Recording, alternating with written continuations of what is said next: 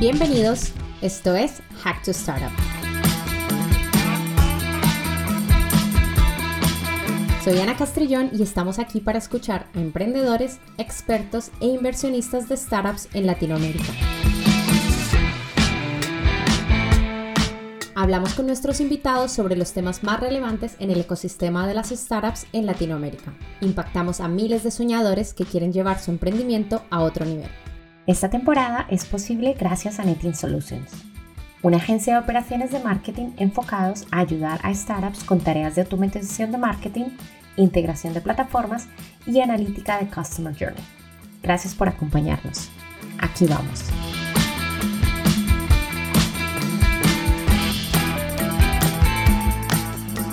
Hola a todos y bienvenidos a este nuevo episodio. Nuestro invitado de hoy es Pablo Santos, fundador y CEO de Finactiva la fintech líder en servicios financieros digitales para pymes en Colombia.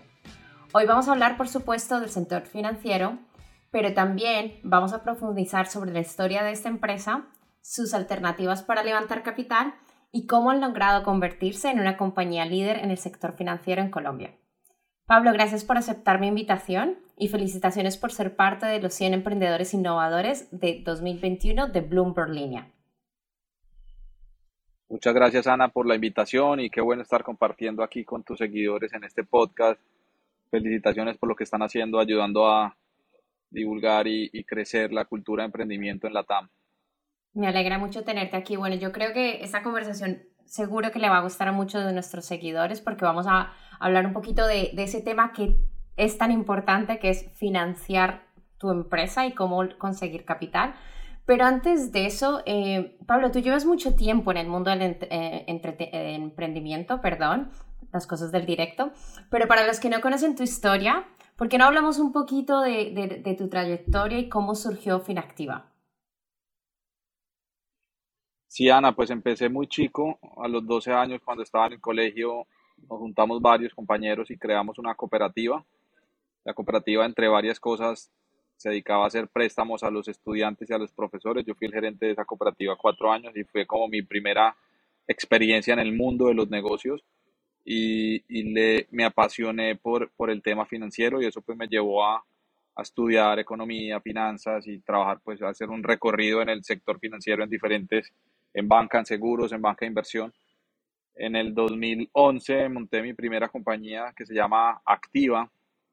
Activa eh, la creamos junto a Álvaro Lobo, que era mi jefe en su momento en, una compañía financiera que trabajaba. La montamos en el 2011 buscando ayudar a solucionar el dolor de la gestión de flujo de caja y el acceso a capital en las pymes.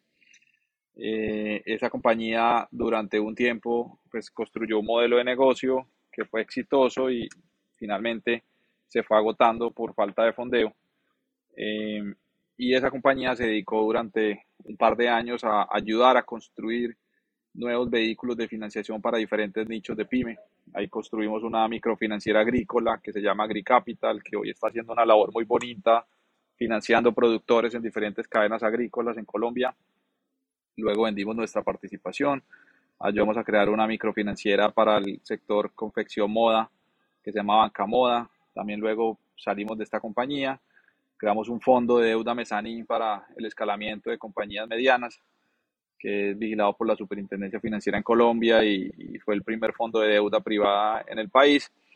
Y en el año 2016, después de haber participado en varias instituciones que apoyan a emprendedores, eh, como ProAntioquia, la Andy del Futuro, en Ruta N, en Medellín, pues tuve la oportunidad de, de hacerme amigo de muchos emprendedores como yo, que, tenían en su momento demasiados dolores para acceder a fuentes de capital.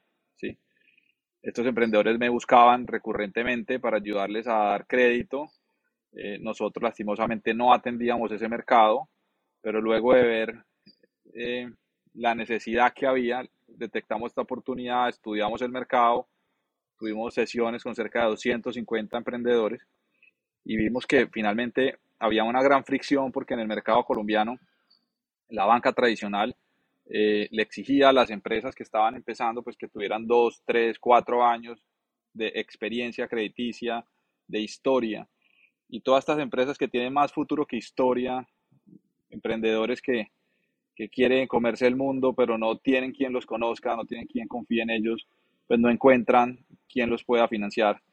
Y ahí decidimos en el año 2016 crear un prototipo, un MVP de una plataforma digital que sirviera para financiar pymes en general, pero que el piloto se corriera con pymes en etapa temprana, que son startups, eh, porque finalmente allí hay un mercado eh, desatendido y además que puede tener una adopción temprana para probar y estar más abiertos a testear una nueva forma de financiación. Así es como en el año 2017, en febrero, comenzamos nuestro piloto, hicimos un piloto por 500 mil dólares, eh, financiamos 20 compañías en Colombia, pudimos testear nuestra plataforma, los algoritmos que creamos para poder entender el futuro de estas compañías y predecir la capacidad de pago. Y eh, en el año 2017, finalizando, tomamos la decisión de hacer un spin-off y ese proyecto lo convertimos en una compañía. Esa compañía hoy es Finactiva.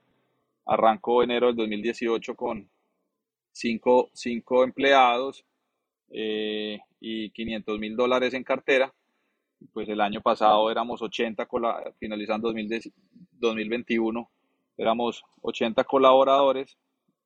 Dimos financiación a cerca de 5.300 compañías por cerca de 500 millones de dólares. Eh, tenemos líneas de, de, de financiación, de factoring, de reverse factoring, de descuento dinámico y hoy Finactiva la plataforma de servicios financieros digitales para empresas más robusta en Colombia. Tenemos la comunidad activa de financiación más amplia y más conectada también con, con, con, todo este ecosistema empresarial y, pues nada, eso es lo que hemos venido construyendo. Ha sido una labor muy bonita, sobre todo poder conocer y apoyar pues miles de, de, de empresarios que, que sueñan con tener un, futuro mejor y, que están trabajando día a día eh, para construir compañías que, que, pues, que generen bienestar y que generen valor compartido.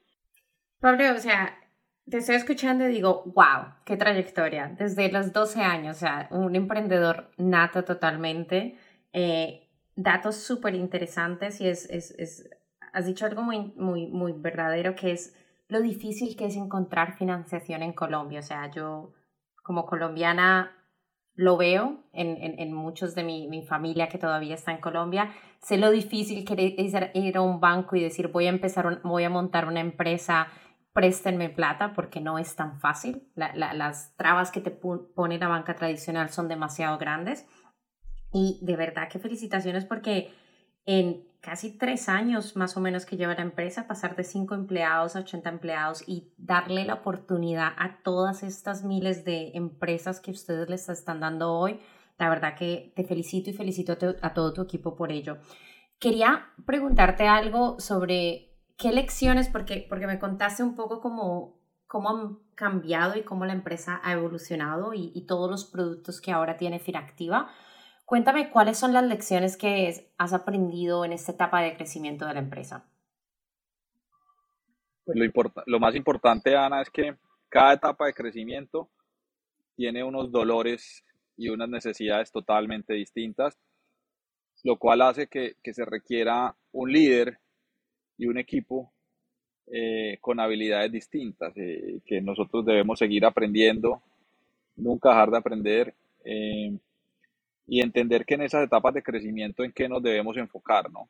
Al principio cuando estás, cuando estás, por ejemplo, prototipando, pues tú quieres construir un prototipo rápido, lo más barato posible, para salir a testearlo en el mercado, ¿no? Cuando lo estás testeando, pues quieres realmente encontrar cómo hacer fit con, con tu público, eh, cómo lo puedes ir iterando y ya cuando decides escalarlo, pues, pucha, todo el capital que requieres para poder escalar, sobre todo un negocio como como el de Finactivo, negocio financiero, donde nosotros empezamos con un modelo de negocio de balance sheet lending, donde requeríamos grandes capitales para poder entregar los créditos. Eh, entonces, cada etapa de crecimiento tiene, cada día trae su afán, cada etapa trae sus retos. Eh, lo, mensajes claros es súper importante. Pues, el, el, emprendimiento es 99% transpiración, 1% inspiración. Aquí lo que se necesita es tener mucha resiliencia, eh, para poderse levantar todos los días a, a seguir remando duro a pesar de todas las adversidades que, que enfrenta un emprendedor. Hacer, hacer y, y, escalar una compañía es bastante complejo y, y, creo que seguir adelante solo es posible si tienes un propósito superior claro eh, que te guíe, que te inspire, que te motive, lo suficientemente ambicioso. En mi caso, pues quiero ayudar a, a, crecer todos estos héroes que se atreven a, construir y crecer compañías. si ese, si ese propósito superior es muy fuerte, eso es lo que te va a permitir tener la resiliencia de seguir adelante y, persistir en tu compañía. Sí, si te escucho correctamente, hablas de, de, de varias eh, cosas claves para las empresas y es eh, en cada etapa, como dices claramente, cada etapa es diferente y se necesita algo diferente y cada etapa tiene un dolor. Pero hablas de una cosa importante, eh, el, el liderazgo que se necesita, el equipo, pero tener un propósito superior que te ayude a levantarte todos los días y seguir remando súper importante y, yo creo que estoy súper de acuerdo contigo en eso. Pablo, quiero, quiero pasar un poquito a hablar de financiación, porque levantar capital es una de las cosas que tú mismo lo has dicho y lo ves con las empresas que son tus clientes, no es fácil acceder. Eh, si no estoy mal, hasta ahora Finactiva ha obtenido más o menos 100 millones de dólares de financiación y ha sido un poco entre levantamiento de capital y, préstamos. Eh, normalmente los emprendedores eh, suelen ir directamente a levantar capital. Me gustaría conocer tu punto de vista para ver, desde tu punto de vista, cuándo se debe levantar capital y cuándo se debe pedir un préstamo.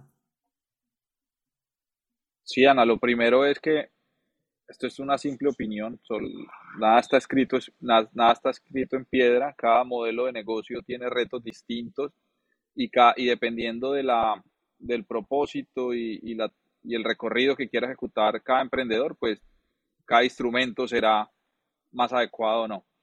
Eso es lo primero. Lo segundo es que esto no es una situación binaria de eh, deuda o equity. Esto todas las compañías necesitan optimizar su estructura de capital teniendo la proporción adecuada de deuda y la proporción adecuada de equity, ¿cierto? Entendiendo eso, para cada etapa de crecimiento y según el modelo de negocio que una compañía tenga, pues van a haber proporciones de deuda y de equity distintas. Por ejemplo, si estás, si estás prototipando o si estás testeando, tomar deuda, pues va a ser muy complicado porque no vas a tener eh, un flujo de caja recurrente si estás prototipando. Eh, va a ser muy difícil poder comprometer comprometerte a cancelar un servicio de deuda con, con, capital o, o intereses eh, durante ese periodo, pero una vez tu compañía es superavitaria en flujo de caja o comienza a tener un flujo de caja recurrente que te permita atender una deuda, pues qué bueno poderte apalancar en tu mismo flujo de caja en lugar de, de diluirte. Cada instrumento de capital tiene, tiene pros y contras. Eh, desde el lado del equity, pues es muy bueno porque encuentras socios inversionistas que comparten el riesgo contigo, eh, que no tienes que devolverle un capital de manera recurrente, eh, al, sobre todo al principio, eh, que están, está haciendo una apuesta más de largo plazo en la compañía con la expectativa del upside en la valoración o en, o en, o en los retornos vía dividendos que le puedas entregar. Eh, del lado de la deuda, pues son inversionistas que, requieren un flujo de caja constante. Normalmente en Colombia, en América Latina, eh, las estructuras de deuda son más de corto plazo, mediano plazo, no son tan de largo plazo. Eh, entonces, pues exige más tu flujo de caja, ¿cierto? Ahora, la forma como nosotros lo construimos fue que una vez teníamos el prototipo listo, el prototipo lo fondeamos con recursos de fomento y recursos de equity. Los socios aportamos unos recursos, luego eh, Ruta N e Impulsa Colombia nos dieron unos recursos de fomento, unos grants para terminar de construir el prototipo. La fase de testeo, la prueba del MVP, la hicimos con deuda y equity. Eh, ¿Por qué? Porque vamos a tener un activo generador de flujo de caja continuo que nos permitiera entender esa deuda. Eh, y ya las etapas de escalamiento, pues lo hemos hecho con deuda y equity, pero ya cuando la compañía cogió tracción, y, y, nuestro modelo de negocio nos permitió, nuestra, nuestro track record nos permitió demostrar que éramos muy buenos escogiendo nuestros riesgos y que la cartera originada tenía un muy buen desempeño. Nosotros hemos tenido un indicador de cartera vencida, un NPL 30 alrededor de entre 2 y 4% y en la banca colombiana en estos últimos cuatro años ha estado entre el 8 y el 12%. Entonces, cuando tienes eso, pues te permite atraer otro tipo de inversionistas más sofisticados que quieren ya no prestarte plata a ti, sino que están dispuestos a correr el riesgo del activo. Entonces ya encuentras eh, facilidades de deuda o estructuras de deuda fuera de balance o bonos en mercados de capitales que te permiten estructurar instrumentos de financiación distintos. Para, para una compañía sector real o, que están en otros sectores, pues lo importante es que puedan entender, que, que puedan tener claro cómo va a ser su plan de crecimiento, cuáles son las necesidades de capital que tienen y, esas, y, y, para esas necesidades de capital, pues definir cuál es el instrumento que más se ajusta a la etapa de crecimiento en la que se encuentra la compañía. Yo creo que esto es una clase como de financiación 101, porque me ha encantado. Había muchas cosas que, que no había escuchado antes, pero sí, una cosa clave para los que nos están escuchando es, eh, dependiendo mucho de la etapa en la que estés, si, si me queda claro, y dependiendo mucho también cuál es tu modelo de negocio, hay que mirar cuáles son las mejores alternativas para encontrar financiación. Yo tengo una pregunta sobre... Yo tengo un comentario adicional a Diana y es que eh, pues los, los instrumentos de capital para startups, sobre todo en compañías en etapa temprana, se han enfocado mucho en instrumentos de equity, en, en fondos semilla, en, en ángeles, en VC, ¿cierto? Para, la etapa seed, grow. Eh, no hay muchos de deuda, no hay muchos instrumentos de deuda. Eh, el instrumento de equity hay que, hay que saberlo usar muy bien porque si lo usas anticipadamente, pues vas a tener eh, una dilución anticipada en tu cap table, lo cual va a hacer que pues entregaste parte del, del, pastel en, en, el momento que no debías hacerlo o a un precio muy bajo. ¿sí? Entonces, lo que te permite la deuda, tener una buena estructura de deuda mezclada, es que el, el costo de capital de, de, compartir tu equity es el más caro y ese nunca lo vuelves a recuperar. El costo de la deuda, pues es algo que está amarrado a tu, a tu flujo de caja, la misma compañía lo paga y es mucho más barato que compartir tu equity, ¿cierto? Entonces hay que tener una justa medida entre los dos. Al final el capital es la gasolina para que tu cohete vuele alto. la el, capital no es la meta. Exactamente. Entonces, que es algo que muchos emprendedores confunden en algún momento de su, de su carrera eh, como emprendedores y, creen que el objetivo es levantar capital. Y, entonces anuncian unas rondas gigantes, astronómicas. Ahora, los términos que se están viendo en, en levantamiento de capital eh, pues hay que también tener cuidado en cómo los negocias, en, en tus, cláusulas, en, tus cláusulas, qué entregas, qué derechos, qué cedes, porque al final todo en la vida tiene un costo y, y, pues en la medida que tu compañía tenga una mejor posición en tu flujo de caja, tengas una mejor posición competitiva, pues vas a poder negociar unos mejores términos con tus inversionistas. Y, y es que me, prácticamente me quitaste la pregunta de, de, la boca, pero voy a, voy, a, voy a cambiar una cosa porque tienes razón, o sea, eh, yo creo que el equity, cuando los emprendedores eh, levantan capital, hay muchas cosas que se dejan en la mesa. Y hay muchas cosas que hay que mirar, como has dicho tú, dependiendo de, de, que, de en, qué, en qué estado esté la, la empresa. Hay que tener cuidado con el equity.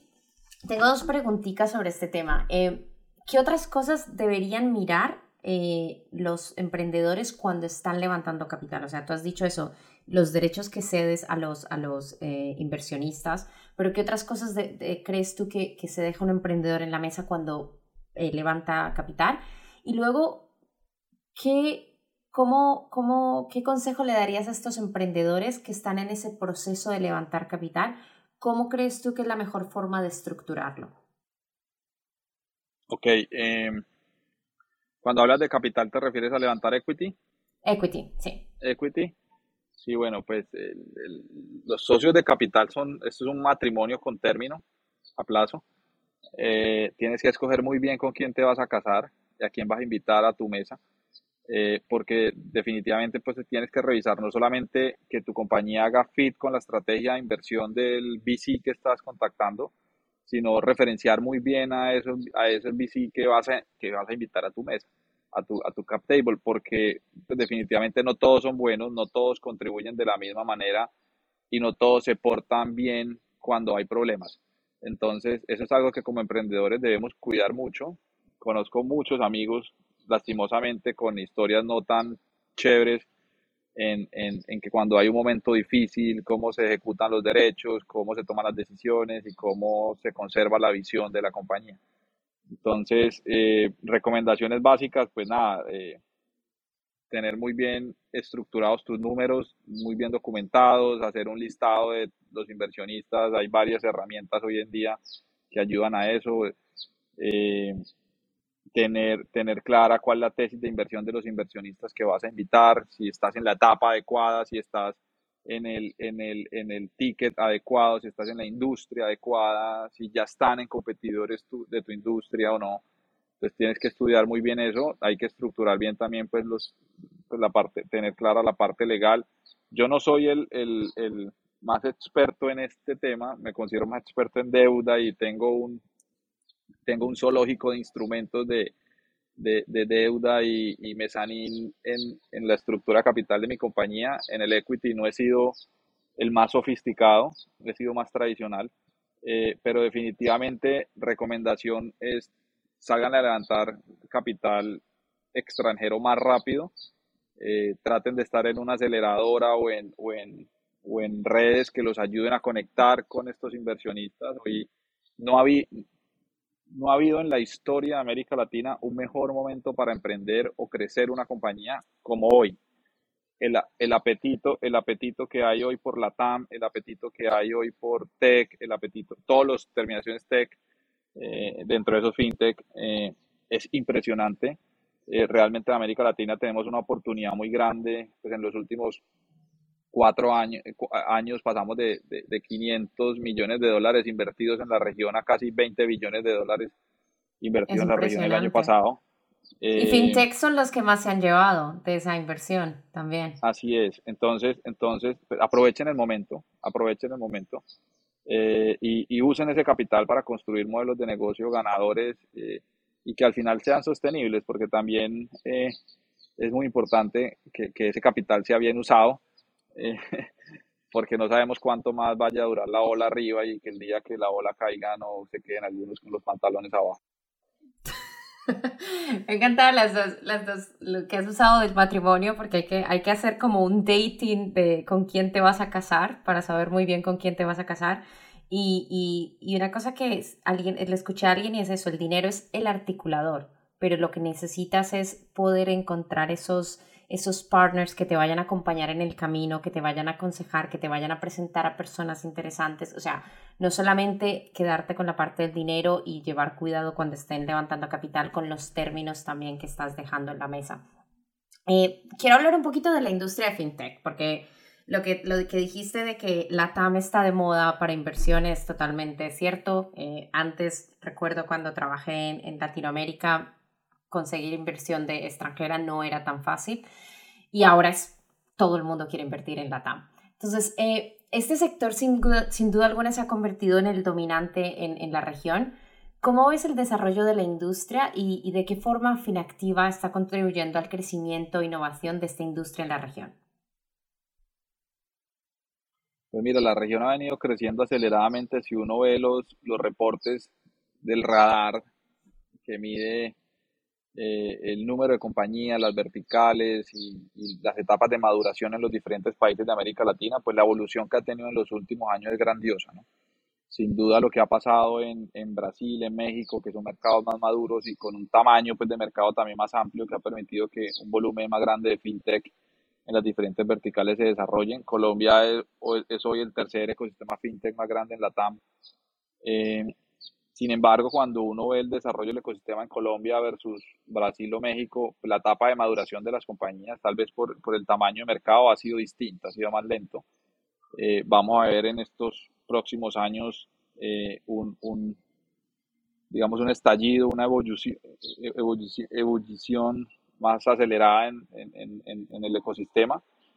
Eh, ¿Qué, te digo? O sea, hay unas tendencias fuertes alrededor de, de, finanzas embebidas, de cómo construir cómo construir infraestructura eh, tecnológica para servicios financieros, cómo hacer que todas las compañías o cualquier persona pueda ofrecer servicios financieros y se descentralicen los servicios financieros. Hay unas tendencias muy grandes alrededor de la industria. Eh, definitivamente la pandemia ha facilitado y ha acelerado eh, el consumo y la adopción de este tipo de servicios en la medida que cada uno de nuestros países en América Latina, si tú los miras globalmente, eh, en casi todos un factor común es que el 70-80 del mercado está dominado por dos o tres grupos financieros máximo. Son mercados, son mercados oligopólicos con estructuras eh, competitivas obsoletas, con regulaciones muy fuertes, eh, que, que, que, han dejado nichos desatendidos, nichos grandes, no nichos pequeños, pero que han dejado muchos nichos desatendidos y que finalmente lo que estamos resolviendo las fintech es haciendo un uso intensivo de la tecnología, combinándolo con una, con una buena lectura y procesamiento de datos, eh, poder entender muy bien el comportamiento de los usuarios y, ofrecer experiencias ágiles, sin fricciones, intuitivas. Entonces, ahí tenemos una ventaja muy grande y es que nos, nos podemos mover muy rápido y pues definitivamente los grandes ganadores son los consumidores que están viendo cómo por ejemplo, en el tema de banca tradicional en Colombia, a nivel de empresas, mientras antes se demoraban dos o tres meses esperando la respuesta de, un, de su banco, en fin, activa en máximo tres días tienes acceso a tickets de financiación entre 5 mil dólares o un millón de dólares. Entonces, eso pues antes definitivamente no existía. Eh, el poder tener hoy en día, pues todo el tema de, de, de, APIs, de la nube, de eh, procesamientos de datos eh, robustos, eh, modelos de riesgo con inteligencia artificial, con machine learning. O sea, todas estas tecnologías lo que te permiten es poder hacer un uso intensivo de esos datos y ofrecer una experiencia distinta. Y además, tienes razón en dos cosas. O sea, eh, el, el fintech ha llegado a revolucionar un mercado que estaba obsoleto y que era, los dueños son los mismos y que acceder a ese capital era súper difícil. Pero al fin y al cabo el fintech lo que está haciendo es de democratizar el acceso a capital, que muchas más personas puedan, puedan tener acceso a esas oportunidades que antes no teníamos. Entonces, eh, para mí es uno de los mercados que más me apasiona, de las industrias que más me gusta y aparte porque como consumidora eh, me beneficio muchísimo de este, de este tipo de compañías eh, que están ahora en el mundo de fintech. Eh, Pablo, quería preguntarte sobre, si no estoy mal, el año pasado hiciste la primera adquisición. Y está claro que no vamos a entrar en detalles porque es muy pronto para que me cuentes un poco la evolución, pero sí me gustaría que compartieras a los oyentes un poco cómo fue el proceso de, de esa transacción y qué lecciones aprendiste de ese proceso. Sí, no es tan común, no es tan común que una startup compre otra eh, otra compañía, normalmente esos procesos de M&A son más, se, se, dan con más frecuencia en compañías maduras. Eh, pero hoy la carrera, en la carrera que estamos hoy es la carrera del tiempo. ¿sí? Eh, nosotros lanzamos a finales del 2020, a finales de la pandemia, nuestra vertical de factoring, que era poderle dar de manera anticipada flujo de caja a las empresas de nuestra comunidad. Eh, soportado en, el, en las facturas o en las cuentas por cobrar que tenían pendientes. ¿sí? Eh, nosotros construimos una plataforma muy robusta, eh, súper fácil de utilizar para las compañías en Colombia, pero cuando salimos a hacer el, el, el go-to-market, nos enfrentamos con un gran reto y era que, que no es tan fácil y ni tan, ni tan, no funciona muy bien todavía a pesar de la regulación el endoso de las facturas, los títulos electrónicos, el, el, que el, que el corporativo que va a pagar te pague a ti, te pague bien, te pague a tiempo.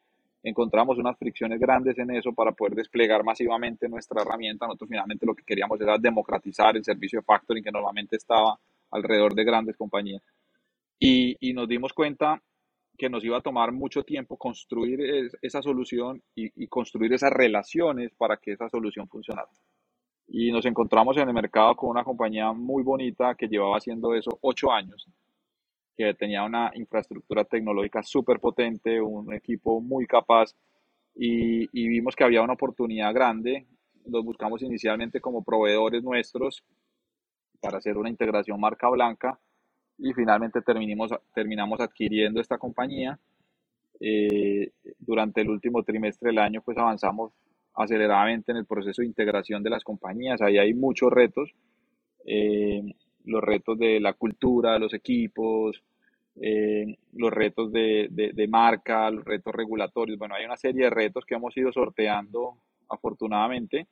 Eh, hoy somos una sola compañía que, que, que, une fuerzas a Finactiva y nos permitió pues varias cosas. Nos permitió ampliar nuestra base de, de clientes activos en la comunidad, nos permitió traer a la mesa un conocimiento profundo en el mercado de factoring y mercado de reverse factoring o confirming. Eh, nos permitió adquirir unas relaciones comerciales con, con corporativos y con, y con bancos pues que de, de, varios años. Entonces, finalmente es una palanca de crecimiento muy potente para, para el futuro de Finactiva. Eh, nos ahorramos dos o tres años tal vez eh, en, nuestro roadmap de producto y de tecnología y de crecimiento. Entonces, pues ya también eso implica otros retos y es, bueno, ya tienes, ya lo que ibas a hacer en dos años ya lo lograste hoy, entonces... Eh, ¿Ahora qué? Eso implica, ¿ahora qué? ¿Ahora qué? Ahora que yo, yo, yo me vine a, a, vivir a Estados Unidos, estoy viviendo en Miami, estoy conociendo a otros emprendedores, entendiendo la industria en otro mercado en la región y, y viendo el ahora qué, ¿cierto? y, espera, y esa, es que esto engancha con la pregunta que tengo. Y antes, un tema de la adquisición has, eh, has dado en, el punto clave. Eh, hay que, en las startups tienen que trabajar rápido y aprovechar las oportunidades. Y a veces para crecer, el M&A o la adquisición es la forma más rápida de llegar a ello. Eh, no es un, no es un trabajo fácil lo que, has, lo que has dicho también. Yo he trabajado en empresas que han sido adquiridas y, y, sé los, los dolores por los que se sufre, pero a veces eh, es, lo, es, lo, necesario para, para llegar a este crecimiento. Mi pregunta final, para terminar, y ya pasamos a la ronda de preguntas rápidas, es, ¿ahora qué? Porque tengo entendido, si no estoy mal, vas a lanzar en México. Cuéntanos un poco qué ves para el futuro de Finactiva este año. Sí, ahora luego, luego de surtir este proceso de integración de Finactiva con Libera, pues hemos, hemos ajustado un par de tuercas en nuestro business plan. Eh, aterrizamos algunos aspectos de la estrategia con, con nuestros directores, con el equipo. Y, y, este año pues vienen cosas muy interesantes para la compañía. Primero pues viene, viene la prioridad en este momento es un, unas nuevas verticales que vamos a lanzar para nuestra comunidad para seguir avanzando rápidamente en darle una solución completa a la gestión del flujo de caja de las pymes. Eh, vamos a lanzar prontamente una solución de pagos para poder ayudarle a las pymes a, a, solucionar ese dolor y para poder integrarlo con nuestros productos y de esta forma avanzar rápidamente hasta, hacia nuestra suite eh, bancaria eh, para las pymes en la TAM. Y lo segundo es que vamos a estar trabajando hacia el segundo semestre en, en, en unas pruebas piloto que estamos corriendo en México con algunos clientes de nuestra comunidad. Va a ser un proceso de crecimiento muy natural donde no vamos a llegar a, a buscar compañías mexicanas, sino más como a nuestras compañías que juegan en México, pues poderlas acompañar en ese proceso internacional, eh, lo cual nos permitirá pues sin duda poner un pie en, en, en, el mercado de habla hispana más interesante en la región. No, no, qué rico, felicitaciones y estoy seguro que van a conseguir todo lo que se están proponiendo para este año. Eh, Pablo, hemos llegado a la, a la parte final. Eh, mil gracias porque la verdad que has dado unos consejos buenísimos. Eh, esta parte es como una ronda de preguntas rápido y quiero que me digas lo primero que se te venga a la cabeza. ¿Listo? Listo. Bueno, libro favorito. Uy, favorito, favorito. No, tal vez el último que me leí, que me leí, La estrategia emergente, de Alejandro Salazar. Ok. ¿Qué te, qué te hubiera gustado haber sabido cuando empezaste? Que era, que era tan difícil. okay. ¿Qué emprendedor el, el, el que más admiras? David Vélez. Total, uy, sí. ¿Qué te tiene curioso ahora? Eh, estoy metiéndome en el tema de la web 3.0 y más entendiendo más blockchain, NFT, cripto. Sí. ¿A quién te gustaría que entrevistáramos en nuestro próximo podcast? Se me ocurre Andrés Méndez. Andrés es el líder de en la U, una super app para universitarios que está pivoteando hacia un neobanco para universitarios. Creo que tienen han, hecho un recorrido muy bonito y, puede ser alguien interesante para que entrevistes en tu podcast. Súper. Luego nos ponemos, me, me, dices el contacto y los contactamos. ¿Y qué fue lo último que buscaste en Google? Si se puede contar. Eh, lo último que busqué en Google, a ver, no, no, no recuerdo. Pasamos. Pasamos. No pasa nada. Bueno, Pablo, mil gracias por este rato. Eh, ¿Algún eh, lugar donde, alguna red social donde nuestros oyentes te puedan seguir? Claro, me pueden seguir en Pablo Santos RA, en Twitter, en LinkedIn, en Instagram, en todas las redes estoy con el mismo, el mismo usuario. Perfecto. Pues nada, un saludo muy grande hasta Miami y estoy deseando ver cómo Finactiva se convierte en esta plataforma de financiación más usada por todas las empresas en Latinoamérica. Gracias por el tiempo y espero que podamos hablar pronto, Pablo. Gracias, Ana, y de nuevo felicitaciones por el trabajo que están logrando. Un agradecimiento a Netin Solutions, quienes hicieron posible esta temporada de Hack to Startup. Si te gustó este podcast, compártelo y acompáñanos cada martes con capítulos nuevos. Conoce todo lo que está sucediendo en el mundo del emprendimiento, tecnología y capital de riesgo en Latinoamérica. No te pierdas ninguna entrevista con nuestros expertos y entérate de toda la información en nuestras redes sociales. Nos puedes encontrar en Instagram como arroba hacktostartup. Hasta la próxima.